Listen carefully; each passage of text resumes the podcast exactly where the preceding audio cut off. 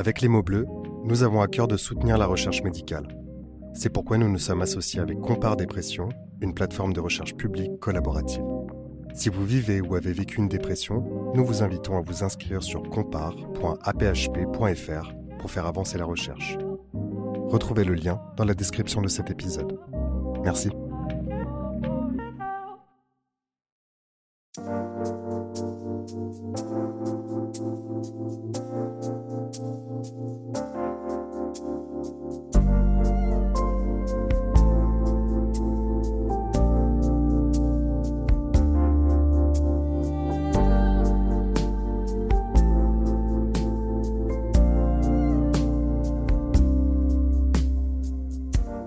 Schizophrénie à début précoce est une forme très rare, qui ne représenterait en tout et pour tout que 1 à 2% des cas de troubles schizophréniques, eux-mêmes déjà peu fréquents. En raison de clichés erronés et stigmatisants qui perdurent malgré la multiplicité des sources d'informations existantes, la schizophrénie a mauvaise presse et est souvent assimilée à tort à la violence. Déjà, quand les troubles apparaissent à l'âge adulte, l'individu se retrouve fréquemment mis au banc d'une société qui ne comprend pas la maladie psychique et préfère y rester totalement hermétique. Alors, quand la première crise psychotique intervient durant l'enfance, c'est tout le système familial qui est chamboulé, désorienté et surtout abandonné à son sort face à un système de santé qui n'est pas en mesure d'offrir une prise en charge adaptée. C'est alors que le combat commence. Pas le combat contre la maladie, mais le combat pour la vie. Je reçois aujourd'hui Alexandra, une mère de famille, ancienne infirmière en psychiatrie, qui nous parle des troubles de son fils Nathan et du combat qu'elle mène au quotidien pour lui permettre de vivre une vie d'adolescent comme les autres et pour trouver des solutions pour le guider vers le rétablissement. En deuxième partie d'émission, nous entendrons Nathan, qui a tenu à s'exprimer pour la première fois et que nous remercions chaleureusement. Vous écoutez Les mots bleus, un podcast de Place des Sciences. Bonne écoute.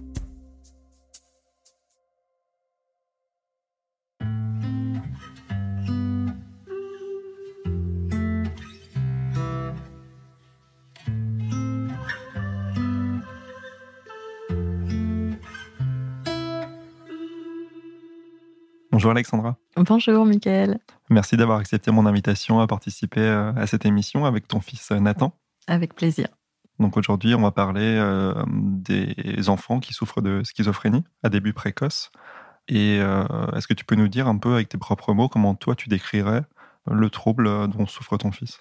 Alors, je tiens à préciser avant que effectivement, on parle souvent de la schizophrénie alors que c'est quand même utile de préciser qu'à l'heure actuelle, on parle d'eschizophrénie, euh, dans le sens où euh, ce terme-là regroupe un ensemble et un cortège de symptômes. Je ne vais pas rentrer dans les détails, mais en gros, c'est important de se dire qu'il y a autant euh, de schizophrénie que de personnes touchées par la maladie. Chez Nathan, ça se manifeste par beaucoup de symptômes dits positifs. Donc on entend par là non pas des symptômes euh, agréable à vivre, hein, le mot positif, mais plus des, manifestations psychiques surajoutées au comportement euh, habituel d'une personne. Donc euh, pour mon enfant, ça, il se manifeste la question des ententes de voix, parfois plus ou moins d'hallucinations de, visuelles ou de sensations dans le corps. Euh, et puis, euh, les, troubles impactent aussi euh, l'organisation psychique, à savoir tout ce qui est cognitif. Donc, parfois, ça peut impacter la concentration, la capacité à, être attentif ou encore la mémoire, des choses comme ça. C'est variable, hein, c'est pas tout le temps présent. Certains des symptômes sont tout le temps plus ou moins là, mais sont pas forcément tout le temps dérangeants. Euh, tout dépend du terrain qui gagne sur euh, le psychisme et le présent de la personne. En fait, euh, là où ça devient invalidant, c'est quand ça vient empêcher une vie sociale ou, lorsque ça vient l'empêcher de, fonctionner avec ses plaisirs, avec ses activités, etc. C'est là où on peut vraiment parler de symptômes invalidants. Mais Dieu merci, il y a des périodes où on peut quand même, tout comme aujourd'hui par exemple, faire des choses qui ont du sens et, euh, et ou d'autres moments où, où, euh, la vie peut se faire douce aussi. Les symptômes de Nathan se sont manifestés euh, à quel âge pour la première fois? Alors, je pense qu'ils se sont manifestés avant que qu'ils soient décrits et exprimés par Nathan, mais il était jeune en fait. Hein. Moi, j'ai commencé à avoir des, des inquiétudes lors de, du CM2 quand Nathan avait donc 11 ans. 10-11 ans, parce que à l'école, on décrivait un comportement que je reconnaissais pas, en fait, avec de l'agitation, des moments où il sollicitait beaucoup les instituteurs, les adultes en général, et je sentais chez lui des choses qui bougeaient, qui changeaient, mais j'arrivais pas trop à, nommer quoi. Et en fait, c'est allé, ça s'est vraiment plus manifesté au passage en sixième au collège, hein. parce que je pense que les milieux sont beaucoup plus hostiles au collège, les sollicitations beaucoup plus inquiétantes. Et pour le coup, je pense aussi que ça va. Enfin, les, manifestations se sont amplifiées aussi avec un grandir et, une évolution certaine des, symptômes. Euh, où je pense qu'avant, euh, les symptômes faisaient partie euh, du psychisme de l'enfance, en fait. Hein. Il y a plein d'enfants qui disent entendre des voix ou, percevoir des choses et on, on pense que ça, ça a intégré à l'enfance. Sauf que là, les symptômes sont devenus beaucoup moins agréables pour Nathan, avec des choses plus inquiétantes, plus effrayantes. Et il a pu, au bout de trois mois de sixième, les exprimer, en fait. Et à partir de là, bah, se sont enchaînées euh, les prises de contact, avec les soignants et, euh, euh, et, ça prend du temps. Je veux dire, un diagnostic ne se pose pas juste à partir d'un ou deux symptômes sur une semaine ou une seule consultation. Il y a la nécessité d'attendre un minimum de six mois d'observation des troubles, et pas que des troubles d'ailleurs, d'observation du, fonctionnement de la personne, ce qui s'est passé pour mon enfant en milieu hospitalier, pour pouvoir réellement dire, bah, là, on est face à une pathologie et quelque chose qui ne va pas. Donc, euh, ça s'est manifesté très jeune. Nathan avait. Euh, le, diagnostic s'est posé, Nathan avait 13 ans. Alors, justement, tu dis que un diagnostic, ça ne se pose pas en un claquement de doigts, mm. ça prend du temps. Est-ce que tu peux nous en dire un peu plus sur le parcours du combattant que c'est au final pour obtenir un diagnostic et une reconnaissance de ce dont souffre Nathan? Je pense que c'est pas tant le fait d'obtenir un diagnostic qu'un parcours du combattant, c'est l'accès aux soins. Euh, c'est-à-dire que euh, actuellement, on en entend parler hein, de la psychiatrie, du sinistre euh, de la psychiatrie, mais hum, c'est vrai qu'on parle essentiellement de la psychiatrie adulte, très peu de la pédopsychiatrie. Ça commence un petit peu, je trouve, à, émerger tout doucement. Mais en pédopsychiatrie, les, offres de soins sont vraiment minimalistes. Et même dans des, dans des cas de grande urgence comme celle que nous, on a rencontrée, euh, c'est euh, malheureusement, il faut vraiment que la souffrance aiguë soit très manifeste pour qu'on obtienne des choses. parce qu'il n'y a, a pas, y a pas les, moyens suffisants à l'heure actuelle pour accueillir euh, toutes ces souffrances-là. Ce qui est un drame, parce que je pense qu'on parle de plus en plus en parallèle des détections précoces, et on sait très bien que plus tôt on dépiste un trouble, mieux sera le pronostic par la suite et l'accompagnement.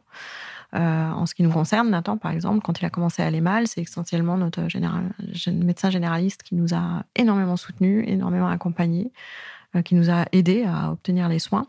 Mais malgré tout, pour accélérer euh, la demande de soins en CMP, donc centre médico-psychologique, il, a, fallu passer par une hospitalisation, en fait. Alors, je dis pas c'est le parcours habituel, mais nous, ça s'est passé comme ça. Euh, ça a été euh, dans le moment où c'est devenu vraiment très aigu qu'on s'est dit ah bah peut-être qu'on va accélérer le processus euh, vers les soins. Donc la première hospitalisation que Nathan a subie dans un contexte d'angoisse majeure. Hein, en gros, entre le moment où les premiers symptômes sont apparus, on devait être en octobre. on a eu un médecin généraliste qui a pu faire superviser l'accompagnement de Nathan par un médecin psychiatre, parce qu'en libéral, c'est pareil, ils étaient tous euh, très, très occupés, euh, et l'accès à une hospitalisation spécifique pédopsychiatrie, c'était au mois de euh, septembre l'année d'après, donc quasiment un an. Entre-temps, heureusement, on a eu le soutien d'hospitalisation en pédiatrie communautaire sur Nantes, mais c'est pas un lieu dédié un lieu d'aider à, des observations vraiment spécifiques sur des pathologies telles que celle-ci. Donc, même si on a eu la chance, malgré tout, de rencontrer des psychiatres de liaison au décours des hospitalisations en pédiatrie, on, perd un temps fou. On perd un temps fou. Et euh, parfois, j'en arrive à me dire, mais jusqu'où les enfants doivent manifester leur euh, souffrance, euh, leurs besoins et leurs demandes d'aide pour avoir accès aux soins? On entend, c'est des questions que je me pose souvent, on entend beaucoup parler de l'augmentation des tentatives de suicide chez les mineurs, chez les très jeunes. Hein. Quand je dis très jeunes, j'entends 11, 12, 13 ans. Euh, souvent, ça peut être un arbre qui cache une forêt, euh, autre qu'une simple tristesse et dépression. Ça peut vraiment venir parler de troubles beaucoup plus conséquents. Mais effectivement, on en arrive à des stades comme ça parce qu'il n'y a pas d'accès rapide aux soins. Et les médecins généralistes, ils auront beau faire tout leur job comme ils peuvent. Moi, je tiens à parler d'eux parce qu'ils sont quand même souvent et régulièrement en première ligne. Euh, ils ne sont pas pédopsychiatres. voilà. Donc, il y a réellement une urgence euh, sanitaire, on ne le dira jamais assez. Et là, euh, bah, la Covid est très révélatrice aussi hein, du grand désarroi euh, des jeunes, des adultes. On parle beaucoup des étudiants, mais on peut aussi dire que c'est juste révélateur de, tout ce, manque sidérant et, aberrant et qui, qui, est plus possible aujourd'hui en 2021 dans un pays comme le nôtre. Enfin, on est très en retard, hein, on a 10 ans de retard en France c'est, je sais pas, je sais pas jusqu'où va falloir aller pour euh, pour que ça avance. Et après, une fois qu'on est dans les dans les dans les dans les réseaux euh, soins, euh, ce qui est très compliqué, c'est de faire communiquer les différentes spécialités entre elles. Donc, on a l'impression que ça y est, c'est bon, on a un pied dedans, mais c'est pas si simple que ça. Quand il y a une multiprise en charge pluridisciplinaire, en fait, on se rend compte que malheureusement, les familles doivent faire beaucoup, beaucoup pour mettre les gens en lien, pour pas perdre de temps, pour sanctuariser autour de l'enfant, adolescent, euh, très jeune adulte. C'est euh, quand même, euh, il y, a quelque chose qui ne va pas et qui doit changer. Vraiment. Tu as parlé de la difficulté d'avoir accès à une prise en charge adéquate. Et au final, la prise en charge actuelle de Nathan consiste en quoi? Nathan actuellement et a, différentes personnes qui, qui l'entourent. Euh, il y a deux médecins euh, universitaires, donc une personne un peu plus dédiée à tout ce qui est euh, pharmaco pour accompagner les, traitements de façon très adaptée. une personne qui est plus spécialisée du côté de la neuropsie.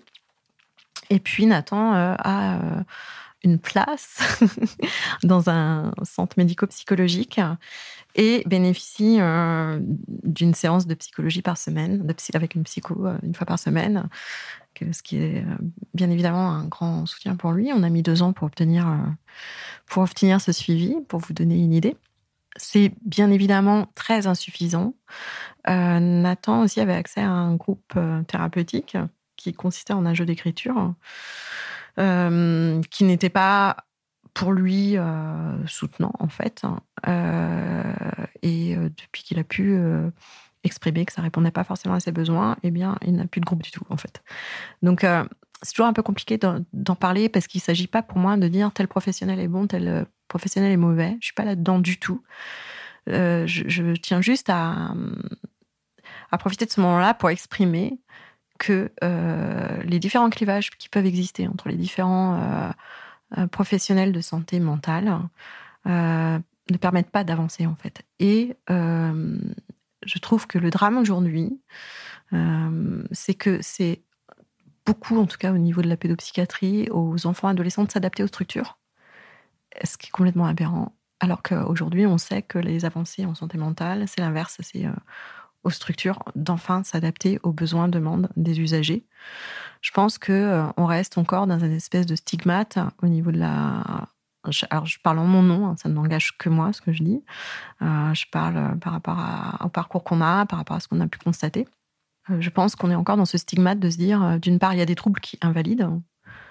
donc, si on ne regarde que l'être humain à travers un prisme diagnostique comme ça, c'est sûr qu'on n'avance pas le, but du jeu, c'est justement de, révéler euh, qui on peut être euh, autre qu'une pathologie, hein, bien évidemment. Et euh, il n'y a pas assez d'évaluation, en fait, de rencontre de, qui est l'individu. et même un, enfant, un adolescent est tout à fait capable de faire ce travail-là, mais on ne le met pas en suffisamment en valeur.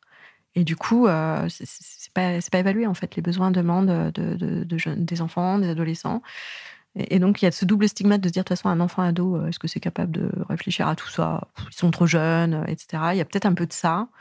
Et puis, en plus, s'il est un peu un psychotique qui réfléchit, est-ce que c'est possible? Enfin, je, me montre un peu volontairement sarcastique, mais, mais je, je je suis pas sûre que les rencontres se fassent réellement en fait entre entre la personne concernée et la place des familles euh, est, très compliquée quand on est en pédopsychiatrie, quand on est une maman. Euh, c'est vrai qu'on entend peu parler des papas en fait en pédopsychiatrie et c'est dommage. C'est dommage parce que je pense qu'il existe des papas hein, qui sont présents dans les, parcours de soins de leurs enfants. On entend beaucoup parler des mamans et on entend peut-être plus s'exprimer les mamans. Euh, mais voilà, enfin, de, de, de, il est grand temps, je pense, d'arrêter de, de rendre les, liens, les histoires familiales responsables euh, de l'origine des maladies psychiques. Je dire, ça, suffit, quoi. Surtout qu'à l'heure actuelle, on a quand même euh, des, des, très avancées grâce à tout ce qui est neuro, tout ce qui est génétique. C'est bien évidemment des troubles qui ont des origines multifactorielles. Hein. Il y a une question d'environnement, stress, mais pas que. Et euh, il faut sortir de ce cliché-là parce que là aussi, on met les familles sur le bord de la route. On fait du mal. Je veux dire, il faut être euh, quand même aujourd'hui très armé quand on est une famille touchée, impactée par euh, des troubles psychotiques chez un proche. et les familles sont très ressources et ont des capacités à effet thérapeutique pour leurs proches si, si on est aidé, accompagné et éclairé. C'est bien que tu abordes euh, ce sujet de la famille, puisque euh, c'est aussi pour ça que j'ai tenu à vous interroger tous les deux, pour avoir aussi ton regard à toi sur euh, l'impact que peuvent avoir les troubles de Nathan sur ton quotidien social, professionnel. Au final, comme tu l'as dit, les familles sont souvent oubliées. Mm. que ce soit les, les, mères, les pères, les frères, les sœurs, parce qu'on oublie un peu que ça peut avoir des répercussions dont l'individu n'est pas du tout responsable, bien entendu. Mm. Euh, et quand on parle de ces répercussions, on parle de quoi finalement dans, ton cas personnel? Dans mon cas personnel, euh, étant donné euh, l'absence de prise en charge correcte pour les personnes qui présentent des schizophrénies à début précoce et très précoce. Hein, je rappelle pour mémoire que très précoce, c'est un diagnostic posé pour les enfants 16 ans et moins. Et diagnostic précoce de schizophrénie, c'est 18 et moins. Euh, bah, les, troubles sont très invalidants. Il n'y a pas, euh, à l'heure actuelle, ou très peu de structures soins études collège. Euh, ce qui fait que, et en plus, le drame, c'est que le peu de, structures collèges qui existent nécessite que l'enfant soit déstabilisé, c'est-à-dire alors, moi, ça me fait un peu sourire. Hein. C'est-à-dire que l'enfant peut venir s'il manifeste pas trop de, troubles et s'il euh, il a une totale disponibilité, enfin totale, une meilleure disponibilité psychique aux apprentissages. Hum, autant dire que c'est très sélectif. Euh, donc, ce qui fait que bah, les, familles se retrouvent souvent, euh, je parle à mon nom, mais je parle aussi au nom de beaucoup d'autres familles que je connais, avec des, jeunes qui sont déscolarisés, puisque c'est trop compliqué sans accompagnement de, faire avec ces symptômes à l'école, c'est juste pas possible en fait. Euh, pour certains, hein, il y en a qui arrivent, mais pour, pour, beaucoup d'autres, c'est pas possible. Aussi, bah, l'enfant est à la maison, euh, il y a très peu d'entourage, soins thérapeutiques ou les hôpitaux de jour, euh, etc. C'est des accès, euh, ça, fonctionne plus sous un modèle CATTP qu'hôpital de jour. Hein. ce qui fait que bah, on, est à la maison en fait. Donc, pour la plupart des familles, et ce qui est réel pour d'autres formes de, situations invalidantes, hein, on est avec notre proche à la maison et on, bricole, on bricole. Donc, pour ma part, bah, ça a été une cessation d'activité professionnelle ce qui, permet d'autres choses. Moi, ça m'a permis euh, de découvrir d'autres choses dans mes propres compétences, capacités. Euh, ça m'a permis à re-rencontrer euh, Nathan, mais aussi mes autres enfants et mes autres proches sous une autre forme, mais ça prend du temps. Et il y a quand même une grosse période tsunami émotionnelle, traumatique quand même, autour de l'annonce de tels troubles. Euh, aujourd'hui, avec le recul, euh, moi, je me dis que j'avais euh, certainement la chance, entre guillemets, d'être une professionnelle de santé mentale. ce qui, au-delà des confusions que ça, ça, a donné au départ, parce que c'est quand même pas simple d'avoir une connaissance en santé mentale et d'être impacté personnellement par, à travers son enfant, mais malgré tout, c'est quand même une sacrée corde à mon arc pour faire face au jargon médical, pour faire face à la relation aux équipes, pour faire face à la relation aux médecins, pour pouvoir aussi se positionner pour son enfant, parce que quand on a un enfant jeune, c'est pas la même chose que d'accompagner un jeune adulte qui est touché par une vulnérabilité. Je veux dire, il y a, il y a d'autres enjeux. et puis, pour accompagner mon enfant, étant donné le très peu de, soutien qu'on peut avoir, bah, j'avais quand même un minimum d'agir possible en fait avec avec mon fils. Donc voilà, j'ai envie de dire, c'est un tsunami. Je trouve que c'est le mot qui me vient à chaque fois parce que c'est euh, un remaniement pour tout le monde, en fait. Et effectivement, je trouve ça important de souligner que qu'est-ce qu'on entend par aidant, famille, aidant familiaux C'est pas juste un père, une mère. C'est toute personne ressource, finalement, est importante pour la personne euh, qui est concernée. Et euh, la question de la fratrie me tient à cœur parce que ce sont vraiment des gens assez oubliés. Et je tiens à, évoquer euh, des ressources par rapport à ça qui m'ont aidé. Il y a une association qui s'appelle les Funambules, qui est euh, sur Paris, qui est très bien, qui est dédiée euh, aux, fratries de personnes impactées ou enfants de personnes impactées par la schizophrénie. Qui permet bah, l'écoute ou l'accueil des, fratries. Et puis, il y a aussi, euh, parce qu'il n'y a pas que la dimension du soin, il y a aussi d'autres choses qui existent, qui, peuvent aussi accompagner euh, et avoir des effets thérapeutiques. Il y a un formidable film qui a été créé par euh, Véro Kratzborn, qui s'appelle La forêt de mon père, que je conseille vraiment. moi, il a vraiment eu un effet de résonance et de hum, mise en mots par l'image sur ce que peut être la solitude d'une famille impactée par une vulnérabilité psychique.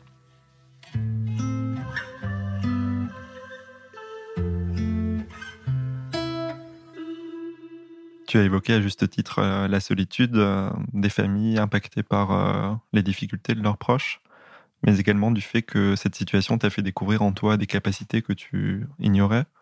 et tu pratiques notamment ce qu'on appelle la pérédance. Est-ce que tu peux nous dire un peu de quoi il s'agit concrètement? Et comment tu accompagnes au quotidien d'autres personnes qui sont face à des situations telles que celles que tu peux vivre? Alors en fait, mmh, c'est quelque chose qui s'est construit vraiment euh, en même temps que l'évolution euh, familiale et, euh, individuelle de, Nathan. depuis le début des troubles, j'étais tellement sidérée et affectée par la solitude qu'on peut ressentir à travers ces parcours-là. Que je me suis dit c'est pas possible en fait. Enfin, et je crois qu'il y avait une double blessure parce que j'étais aussi soignante et euh, je travaillais plus particulièrement auprès d'adolescents en difficulté psychique. Et j'avais déjà euh, conscience, en fait, hein, des, manques, des, limites euh, que la santé mentale avait, des cours des prises en charge que je pouvais accompagner en tant que soignante. Mais je pense que j'étais vraiment loin de m'imaginer à quel point c'était dramatique et à quel point, à quel point les familles, une fois euh, hors contexte euh, des hospitalisations, des gestions de crise aiguës, de, des accompagnements de jour qu'on peut avoir. Et encore, euh, je parle de la psychiatrie adulte qui est, différente hein, quand même. Hein. j'avais déjà une blessure donc un peu sur ce que devenait la psychiatrie et la profession en elle-même. Et là, je découvrais vraiment l'envers du décor. Et, je me suis dit, mais plus on avançait, plus je me suis dit, mais c'est juste pas possible en fait. Et à la fois, c'était une période où je me disais, mais moi, il y a des choses que, que, je sais faire en fait, que je connais. Alors ça, prend euh, du temps. Hein. je veux dire, euh, c'est un petit peu euh, en miroir avec l'évolution, le chemin de Nathan, que moi j'avais ma propre évolution en tant que maman au niveau de mon propre rétablissement à moi finalement en, miroir. Et je me suis dit, je ne peux pas continuer comme ça. Et en fait, il y a eu une, rencontre qui a été très marquante pour moi parce que je recherchais de l'aide, je recherchais euh, des familles qui, qui, avaient vécu les mêmes choses pour euh, partager, en fait, pour sortir de la solitude. Et j'ai eu la grande chance de rencontrer euh, Jennifer Binions, qui gère l'association Schizogène, qui est une personne vraiment remarquable, qui m'a beaucoup aidée, beaucoup soutenue. Et en même temps, dans ma tête, je me disais, mais c'est pas possible qu'il y ait si peu, en fait, de, soutien. Jennifer était la seule, enfin, Schizogène était la seule association qui étaient concernés par, euh, par euh, la dynamique euh, enfant, en fait, enfant-adolescent. Et je me suis dit, il faut, faut, faut, continuer, il faut développer les choses.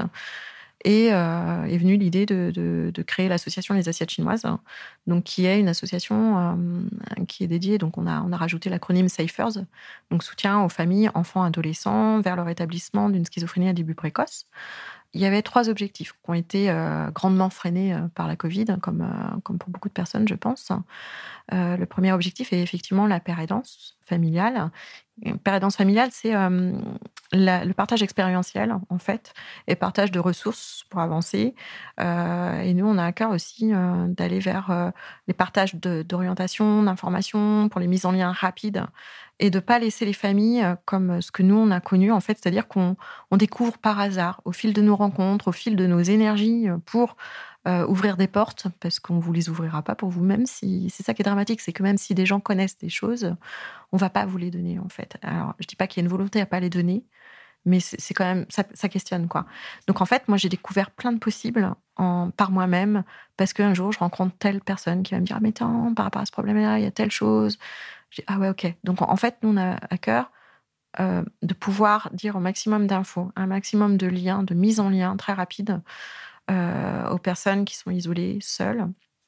Et puis aussi, euh, juste l'écoute empathique, en fait, une écoute active, empathique, et puis de pouvoir mettre en miroir des parcours qui sont plus avancés pour faire fonctionner l'espoir, qui est quand même le moteur du rétablissement, et puis de, de, aussi du côté de, la vie, tout simplement, parce que euh, quand on a un jeune enfant euh, qui présente des troubles et qui a pas mal de traversées dans les hôpitaux, etc., on oublie parfois d'être du côté de la vie et de, se retrouver euh, en tant que mère-fils, mère-fille, etc., enfin tous ces liens, frères et sœurs.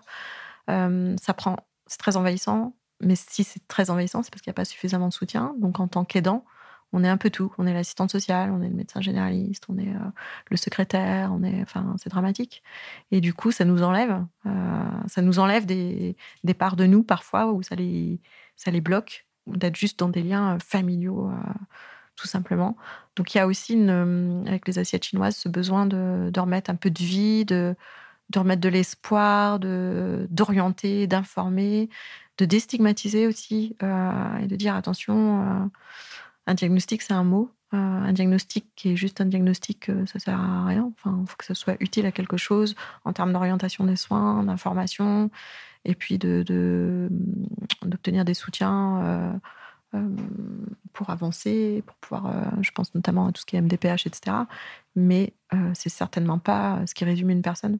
Donc je pense que parfois ça fait du bien. Moi j'ai eu la chance de rencontrer des gens, notamment Jennifer Bunions dans ces moments-là, qui a pu vraiment me rebooster en espoir. Et c'est né de tout ça, la création de l'association. Donc pour, en fait, les, gens, alors souvent il y a des, il se peut que ce soit des médecins qui me, qui me contactent pour me dire, bah voilà, en ce moment on a telle famille dont l'enfant est concerné, est-ce que c'est ok pour un contact Moi je laisse les gens très libres de me contacter ou pas. Euh, et puis après, ça peut être juste une écoute d'un jour comme ça, où, la personne va avoir besoin de, partager euh, pourquoi ci, pourquoi ça, ou bah voilà ce qu'on vit. Euh, et, ça va suffire. Et parfois, il se tisse un lien d'amitié aussi, ce qui fait que, notamment pour Nathan, ça lui a permis de se mettre en lien avec d'autres jeunes qui étaient concernés. et qui, se soutiennent. Et du coup, qui, les sort de l'isolement, parce que malgré, tout, euh, un des symptômes euh, terribles de, de la schizophrénie, c'est tout de même euh, la tendance au, retrait, au repli et la difficulté des, contacts sociaux.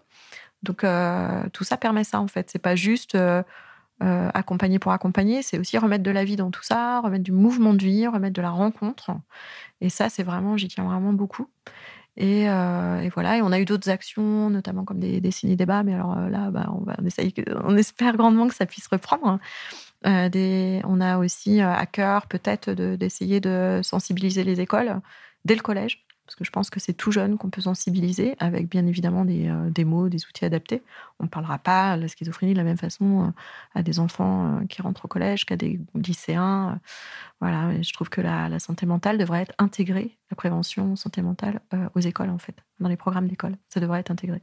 Donc tu as cette activité d'accompagnement de, de famille. Et au-delà de, de cette activité d'accompagnement, est-ce que tu pourrais aussi donner quelques conseils aux familles qui aujourd'hui ne savent pas par où commencer, ne savent pas avec qui prendre contact lorsque euh, leur enfant commence à avoir euh, des symptômes, que ce soit des symptômes psychotiques ou d'autres natures. Qu'est-ce que tu pourrais euh, vraiment donner comme recommandation, comme conseil pour entamer un parcours de, prise en charge? Alors déjà, premier conseil, c'est qu'il n'y a pas de questions idiotes en fait, parce que alors, si, je dis ça, c'est en lien avec tout ce que j'ai pu accueillir, moi, en termes de témoignages jusqu'ici. Beaucoup de familles se demandent s'ils ne se font pas des idées, en fait.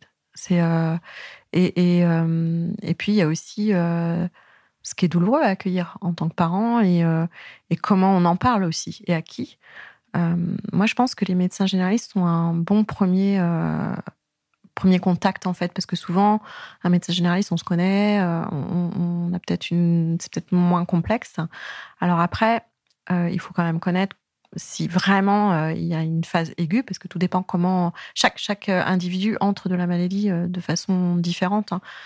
Donc si c'est un début très quand même enfin bruyant, on va dire, il y a les urgences pédiatriques. Aux urgences pédiatriques, ils peuvent quand même un minimum évaluer. Dans certaines urgences pédiatriques, maintenant, il y a des pédopsychiatres qui commencent à être en place. Euh, c'est pas partout comme ça, mais ça commence à venir. Il euh, faut pas hésiter aussi à, demander à voir un pédopsychiatre. Moi, je sais que ça m'est arrivé hein, des fois. Euh, donc nous, on est sur Nantes. Sur Nantes, là, j'ai entendu dire qu'il allait avoir deux pédopsychiatres qui allaient être dans les urgences pédiatriques, ce qui est vraiment une excellente nouvelle. Mais ça m'est arrivé, moi, avec Nathan, de devoir aller aux urgences et que euh, nous donne pas systématiquement accès à un pédo de liaison, euh, et parfois, malheureusement, faut réclamer. Mais je pense que faut pas hésiter à demander, faut pas hésiter à s'affirmer. Mais ça, c'est pas facile quand on est en, angoissé nous-mêmes par la situation, quand on ne comprend pas ce qui se passe non plus. Je veux dire, euh, faut, bien comprendre que l'hôpital c'est c'est un milieu euh, particulier, que je pense qu'on reste encore dans une certaine verticalité dans la relation euh, usager et médecin, que souvent on a tendance à à juste euh, entendre ce qu'on nous dit et que du coup, on va pas euh, exprimer complètement à fond ce qu'on veut. On peut perdre du temps aussi de ce côté-là, quand c'est trop vertical. Les familles ont le droit de demander, les familles ont le droit de prendre le temps de questionner, d'aller chercher d'autres avis. Enfin, j'ai envie de dire aux parents, euh, soyez à votre écoute à vous aussi et osez, quoi. Et puis faites-vous aider vous aussi si besoin. Je veux dire, il y a, y a il n'y a, a, aucune honte d'avoir besoin d'aller nous-mêmes, en tant que parents, consulter pour être accompagnés, parce que c'est un chemin qui est long, qui est chaotique, qui est euh, pas simple. Et je pense que ça rassure beaucoup nos enfants, que ce soit euh, des plus jeunes ou plus âgés. Euh, ça les rassure beaucoup de savoir que nous-mêmes, on a un espace pour nous, pour prendre soin de nous, parce que souvent, l'enfant peut aussi euh, avoir une certaine forme de culpabilité, sentiment d'être un poids. Je veux dire, ils sentent que malgré tout, leurs troubles impactent beaucoup. Et euh, c'est un chemin aussi pour euh, bien comprendre qu'on parle des troubles et pas de la personne, en fait. Donc, un, conseil, c'est oser exprimer les choses, demander. Si vous, s'il faut demander 15 000 fois la même chose, bah, vous demandez 15 000 fois la même chose. Faites-vous aider par des associations aussi. mais c'est vrai que c'est des choses qui prennent du temps parce que de même que le rétablissement d'un usager de la psychiatrie, c'est un processus. Euh, être parent et basculer du côté euh, de devenir aidant, euh, puisqu'on appelle ça comme ça aujourd'hui, c'est aussi un parcours. Je veux dire, c'est pas inné, c'est pas spontané, c'est quelque chose qui nous est imposé par les troubles, mais aussi par la société, puisqu'on ne nous offre pas. Il y a quelque chose de très politique aussi hein, dans les, les, offres ou les manques de soins. Voilà, je, je pense qu'il faut vraiment prendre soin de soi. Euh, se faire bien entourer aussi, c'est important d'avoir des personnes qui sont en capacité d'accueillir tout ça. Et puis euh, ne pas tarder quoi. C'est pour ça que j'insiste sur le côté euh, d'exiger des soins, d'exiger, exiger. on a le droit d'être en colère, on a le droit de pas être content, on a le droit de demander, on a le droit aussi de dire quand les choses se passent bien parce que parfois ça se passe bien aussi. Et c'est important de le souligner aussi. Dieu merci du côté du soin, il y a aussi des chouettes personnes. Mais, euh, mais c'est vrai que c'est tout un travail sur soi aussi en tant qu'aidant, en tant que parent. Euh, et puis d'être vigilant sur les fratries aussi, de, de, leur proposer sans leur imposer. Il euh, faut, faut, faut, faire confiance en nos enfants aussi, faut faire confiance aux fratries, mais aussi de, de faire attention parce qu'on peut vite être aux prises avec tout ça Et c'est toujours important de connaître des lieux qui peuvent être là aussi pour nos proches. Attention aux fratries, attention à la dimension couple aussi, attention à tout ça. Et puis surtout, n'oubliez pas que, bah, avant tout, ça reste des enfants, des ados. Et, il faut vraiment savoir s'octroyer aussi des moments où, l'hôpital n'est pas là, où, où voilà, où on retrouve nos liens enfants-parents, c'est précieux. Et ça, faut vraiment faire attention parce qu'on peut vite se faire absorber. Donc, je pense ne pas rester seul, ne pas s'isoler, ne pas hésiter à parler aux personnes en qui on a confiance, à l'hôpital ou sans l'hôpital d'ailleurs, hein, aux associations. Et voilà ce que je pourrais dire comme conseil, mais c'est prenez soin, prendre, prendre soin de soi et de sa famille, c'est important. Est-ce que tu aurais une note d'espoir à communiquer aux familles qui traversent des épreuves semblables? La note d'espoir, c'est nos enfants, adolescents ou même jeunes adultes hein, qui traversent des moments aigus ne vivent pas que des moments aigus. Je pense que à l'heure actuelle, quand on parle de psychiatrie, on entend tout de suite crise, on entend tout de suite souffrance, douleur, etc. C'est pas que ça. toutes les personnes qui vivent des difficultés sont pas dans les hôpitaux, ça se saurait. Il y a aussi tout plein de moments ordinaires en fait, et la note d'espoir, c'est faites confiance à vos enfants aussi, parce qu'ils vont vous épater. C'est, vous avez, il y a aussi toute une part qui fait redécouvrir, comme je disais au début, qui on est, qui fait qu'on se rencontre autrement et et nos enfants sont pleins de compétences, de ressources. Et, euh, et puis, je pense qu'il faut vraiment euh, être en capacité de se projeter, en fait, même dans les moments les plus aigus, de se dire euh, on va y arriver. je pense que l'espoir, il sera porté quand on parlera vraiment plutôt de projet de vie à la place de projet de soins. Parce que même ça, projet de soins, ça réduit vraiment la personne et les familles aux soins et à leur maladie. Ça renvoie tout le temps à ça. Que lorsqu'on dit projet de vie, ça change tout, en fait et euh, encouragez vos enfants à faire des projets. Autorisez-vous aussi à faire des projets avec vos enfants. Et ça porte parce que c'est les buts des objectifs et euh, du coup, ça permet de traverser bien des choses. C'est ce que je dirais. Accrochez-vous, ça vaut le coup. Merci Alexandra. Bah de rien, merci pour l'invitation.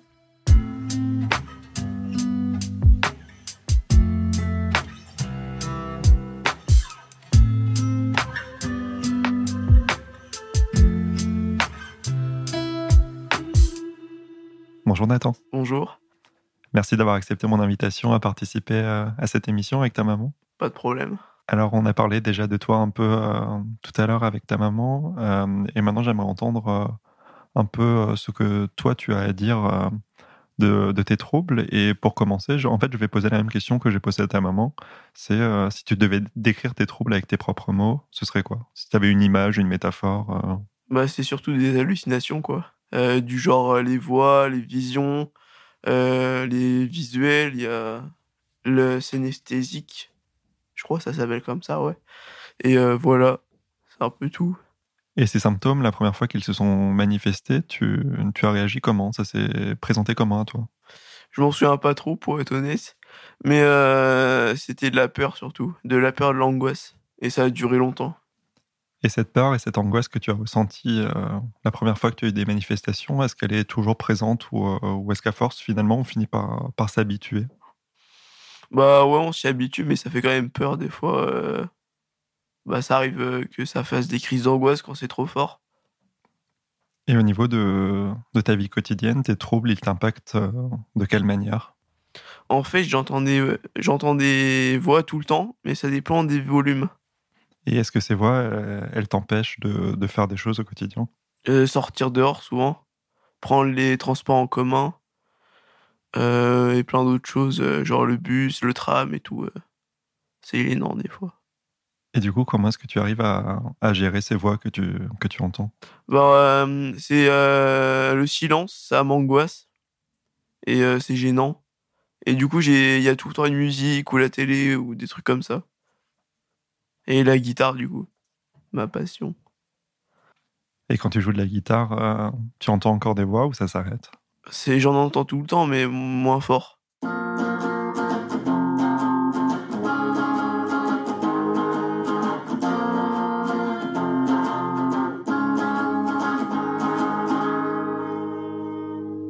il y a une question peut-être que, que beaucoup de personnes se posent, c'est ces voix, elles te disent quoi? Soit en fait c'est du brouhaha, soit c'est des gens qui m'insultent. Beaucoup de choses gênantes souvent. Et au niveau de tes relations sociales, ça se passe comment? Est-ce que tu as, tu as des amis sur qui tu peux compter? Ou est-ce que c'est difficile de, de t'intégrer dans une société qui a des, beaucoup de clichés, qui a une image souvent très négative de, du trouble dont tu souffres? Bah En fait, mes amis, je les vois plus mais je suis encore en contact sur eux sur les réseaux. On est dans une société qui est quand même euh, très empreinte de, clichés, de préjugés sur la santé mentale, euh, qui souvent utilisent des mots euh, sans vraiment connaître leur véritable signification. et toi, quand tu entends ces clichés sur, sur la schizophrénie ou sur la santé mentale en général, ça, te fait quoi? Bah, C'est gênant souvent parce qu'ils ont les faux préjugés du genre la schizophrénie, c'est les troubles. Euh, comment ça s'appelle? La personnalité. Euh, voilà, les troubles de la personnalité. Euh, la violence, souvent. je sais pas, c'est pas vrai en fait.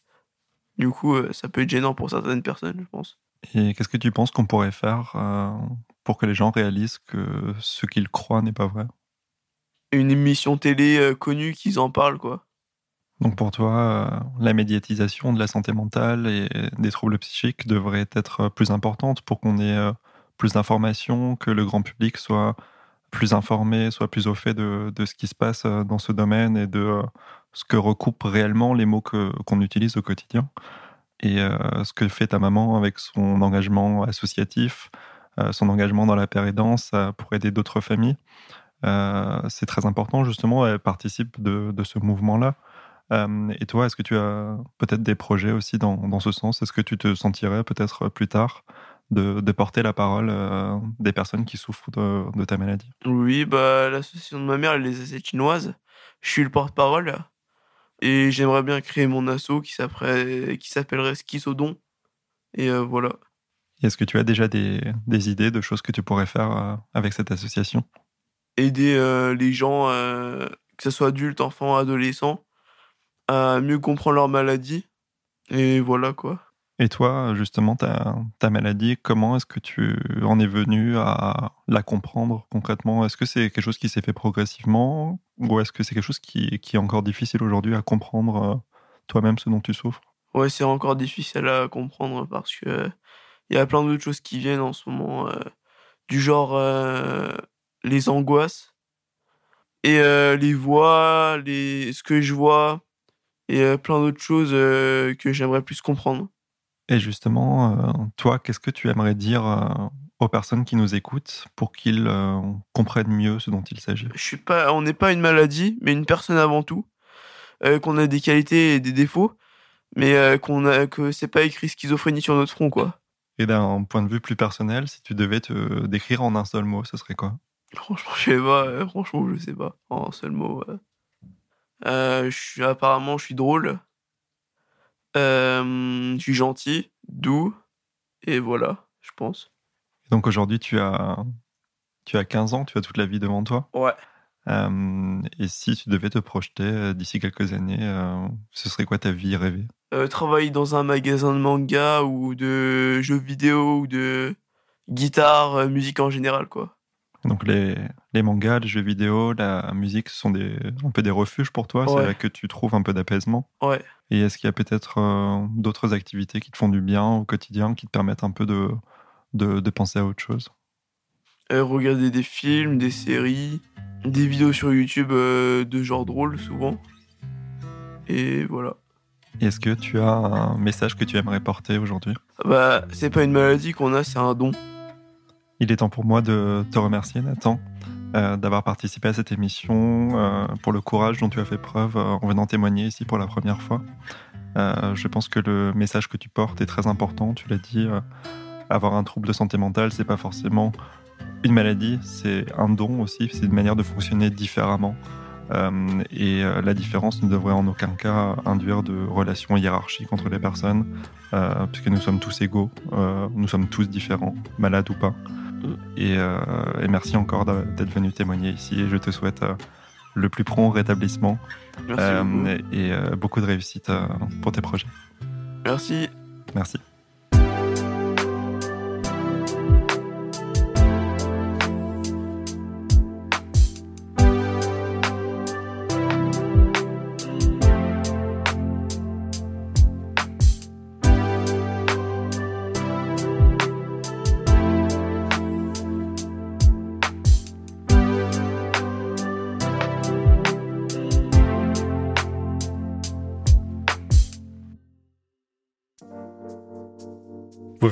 Les mots bleus, un podcast de Place des Sciences.